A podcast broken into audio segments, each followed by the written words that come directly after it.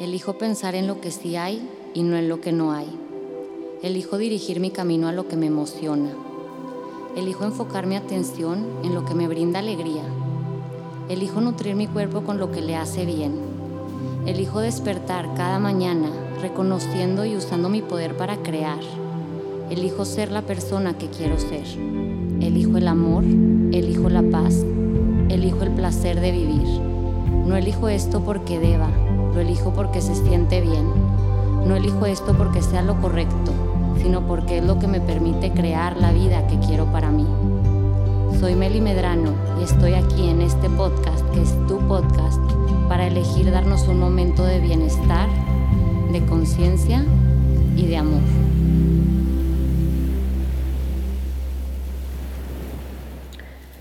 Bienvenidas y bienvenidos a un episodio más de Elegir es mi poder. Cuando me decidí a grabar este episodio dije, mmm, ¿de qué voy a hablar? Como siempre me pasa, pero al minuto siguiente ya estoy aquí lista para platicarles de este tema tan hermoso que mi ser eligió en estos momentos y es, elijo conservar mi autenticidad. Creo que es un tema muy valioso, pero a la vez es un tema muy retador. Porque a pesar de que conservar nuestra autenticidad es la cosa más mágica del mundo, es muy fácil perderla por las experiencias cotidianas que se van viviendo. Primero que nada, vamos a empezar definiendo qué es mi autenticidad. Y bueno, si no sabes qué es tu autenticidad o cuál es tu autenticidad, lo único que tienes que saber para reconocerla es lo que se siente bien experimentar. Es lo que se siente bien ser. Es lo que se siente bien decir. Eso es tu autenticidad. Es decir, la autenticidad de cada persona viene de lo que verdaderamente es esa persona. ¿Y qué somos? Bueno, esto lo repito todo el tiempo, ya los tengo bombos, pero pues es la verdad. No somos más que alegría, no somos más que sencillez, fluidez, ligereza, claridad. Somos todo eso que tiene que ver con el bienestar. Y como puedes darte cuenta, muchas veces no estamos en ese modo. Y eso significa que es muy, muy normal que estemos alejados de nuestra esencia y de nuestra autenticidad. Entonces, aquí les voy a platicar qué es lo que normalmente nos aleja de esa autenticidad. Esto es interesante, pero lo que más nos aleja de nosotros mismos es compararnos con otras personas. Es pensar que ser como somos está mal y que deberíamos ser más como la persona de al lado o la persona que estoy viendo en Instagram en vez de qué se siente bien para mí, qué es lo que a mí me gusta y qué es lo que a mí me da alegría. Otra cosa que nos aleja de nosotros mismos son las opiniones ajenas. Muchas veces permitimos que lo que nos dicen los demás nos haga dudar de esa esencia y de esa autenticidad propia. Por ejemplo, platicas que tú te quieres ir a estudiar a no sé dónde y te dicen, ay, no, no creo que eso sea lo mejor porque bla, bla, bla, bla, bla. Y ese comentario hace que empieces a dudar de tus deseos, de lo que te hace feliz, de lo que te mueve. Por lo tanto, te alejas de lo que eres tú por complacer o por seguir las limitaciones, las dudas, las creencias de los demás. Otra cosa que nos aleja de nosotros son las experiencias que nos toman por sorpresa. Por ejemplo, nos chocaron o una persona nos habla y nos reclama por algo, o nuestro jefe nos llama la atención, o hay mucho tráfico y no lograste llegar a tu cita, o mil cosas de ese estilo. Bueno, todo eso también nos aleja de nosotros al pensar que esos imprevistos o esas cosas que no esperábamos son una amenaza contra nosotros, que son un peligro. Pero, ¿realmente son un peligro? ¿Realmente son una amenaza?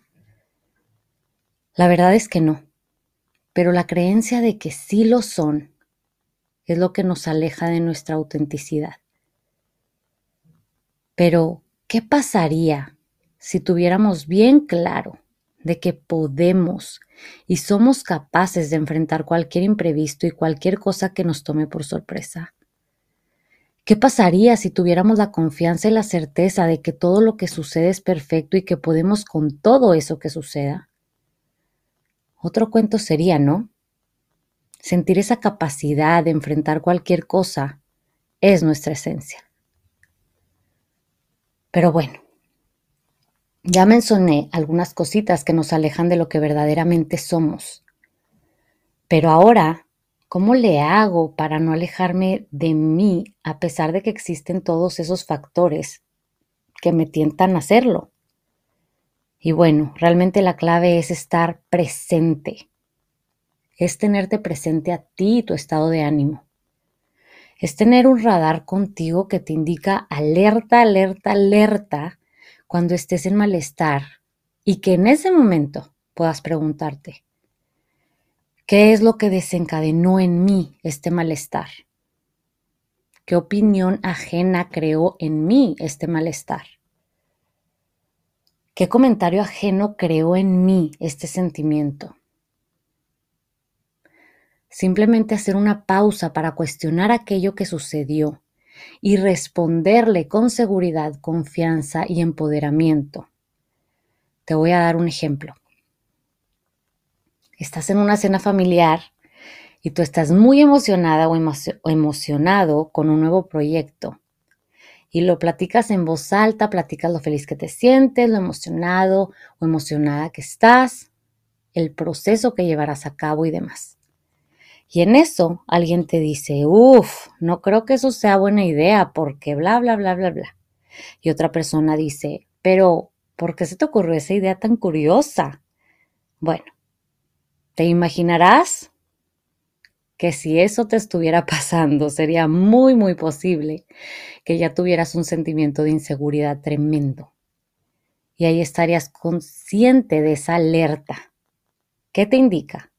Que hay malestar en ti que estás alejándote de tu verdadera esencia, que es el bienestar, a causa de esos comentarios ajenos.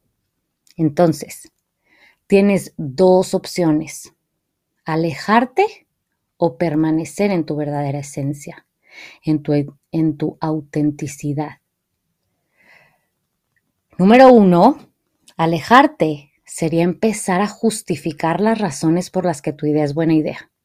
Sería empezar a cansarte, a desgastarte y a esforzarte por lograr la aprobación de los demás respecto a tu idea. Número dos, permanecer en tu verdadera esencia sería decir, uff, la verdad es me estoy sintiendo muy insegura o inseguro con estos comentarios, pero es una idea que tengo muy clara y quiero hacer realidad. Así que voy a hacerlo porque estoy muy emocionado o emocionada con todo esto.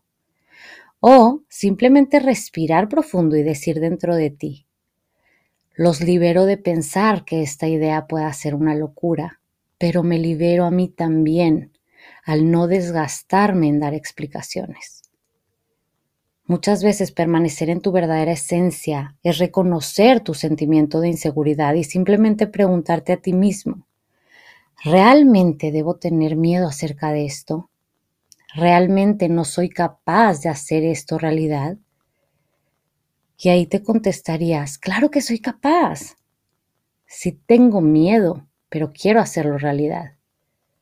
Y ahí cuestionarías tu inseguridad y le responderías con seguridad para permanecer siendo lo que eres. Creo que en algún otro episodio yo platicaba un ejemplo que me pasaba mucho a mí.